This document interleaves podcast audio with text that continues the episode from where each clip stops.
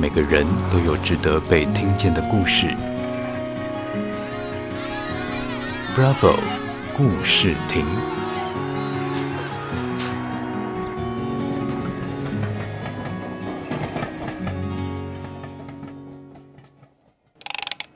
大家好，我是洁如。今天我要来分享我妈妈的故事。阿公啊，买煮咸，阿阿妈买煮正，两个相拍弄破顶，拢破顶，黑到绿到七到隆咚锵，哇哈哈，哇哈哈。这个是小时候妈妈教我的台语歌谣，当然还有很多。那还记得我小时候六岁才会开口说话，然后邻居帮我取了一个绰号叫阿公，哎，国语的意思其实就是傻瓜。妈妈不识字，但是妈妈从小用了很多的歌谣来教我讲话。那妈妈其实就是在那个年代没有所谓的早疗，但是妈妈就是我的早疗老师。妈妈总共生了七个女儿，一个儿子，八个小孩，其实还蛮多的。生活上不算是小康，还算过得去。印象当中，我生病的时候，妈妈会到庭院去摘左手香来捣药汁给我喝。除非是真的，就是一直高烧不退，那妈妈就会去找最近的医生来帮我看诊。在乡下那个医疗不发达的年代里面，感觉就是特别的奔波。妈妈因为要工作赚钱，要养八个小孩嘛，她的工作也蛮多元的，她会去梨山砍高丽菜。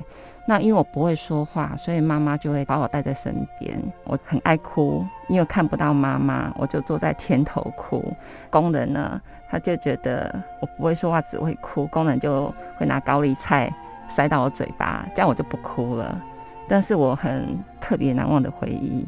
有时候妈妈也会去工地工作。有一天，她跟工人一起扛混凝土机要上楼的时候。因为在上面的男生工人突然间松手了，所以妈妈腿就被压断了。曾经有两年的时间，其实我跟姐姐两个人，就是姐姐会载着我踩着三轮车外出去买麻糬，然后我坐在后面。那是我印象还蛮难忘的，很辛苦的一段生活。直到我小学的时候，妈妈会骑摩托车载我去外婆家。我去外婆家以后，发现。外公其实是失能的，那我就问妈妈说：“为什么阿公是坐在那边？”后来妈妈才跟我说：“因为阿公他被垃圾车拖行了很远很远，所以阿公现在没有办法行动了，所以阿嬷一个人照顾他很辛苦，希望我就是可以陪他回去一起照顾阿嬷，因为舅舅那时候也结婚了，所以。”顺便帮舅舅照顾小孩。我其实，在那个时候，我不是很了解为什么妈妈要付出这么多，因为那是一个无常啊。因为妈妈还要照顾我们八个小孩，其实好辛苦。为什么还要做那么多需要花时间、花体力的工作？直到我长大了，当了母亲以后，我才慢慢的体会，妈妈其实。没有办法教我们很多的大道理，但是妈妈其实她都是身体力行的来教我们学会做人处事的道理，包括孝亲这件事情。虽然那时候妈妈没有说，但是我现在能理解，就是妈妈觉得奉养不是一天两天的事情，不是嘴巴说说。她觉得她可以努力，她可以照顾外公外婆的时候，她有能力去付出，包括舅舅的小孩。所以他觉得我们应该要努力的去做，不要等到有一天我已经不能呼吸了，或者是剩下的日子不多了，再来懊悔自己没有做这些事情。现在我也是妈妈了，我有三个小孩。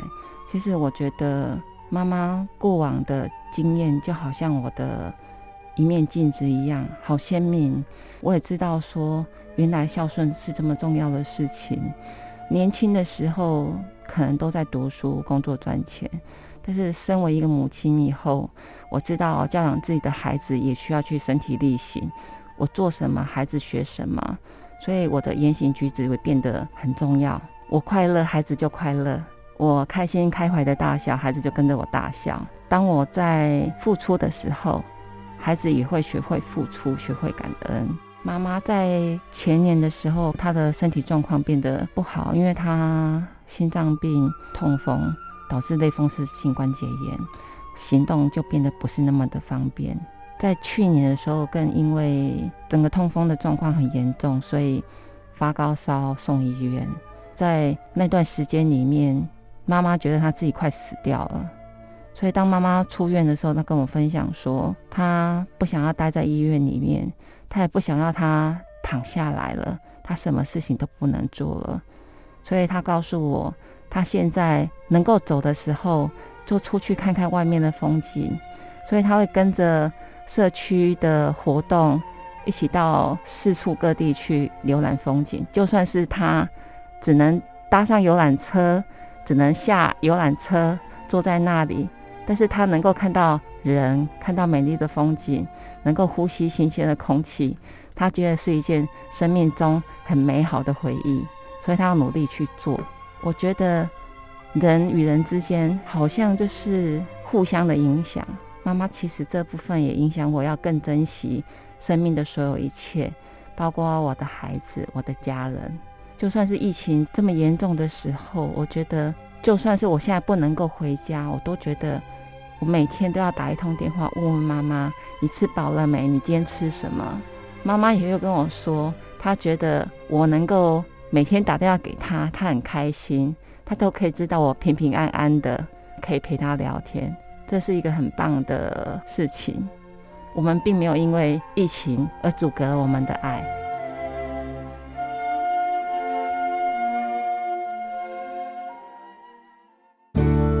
Bravo 故事亭，让每个值得的故事被听见。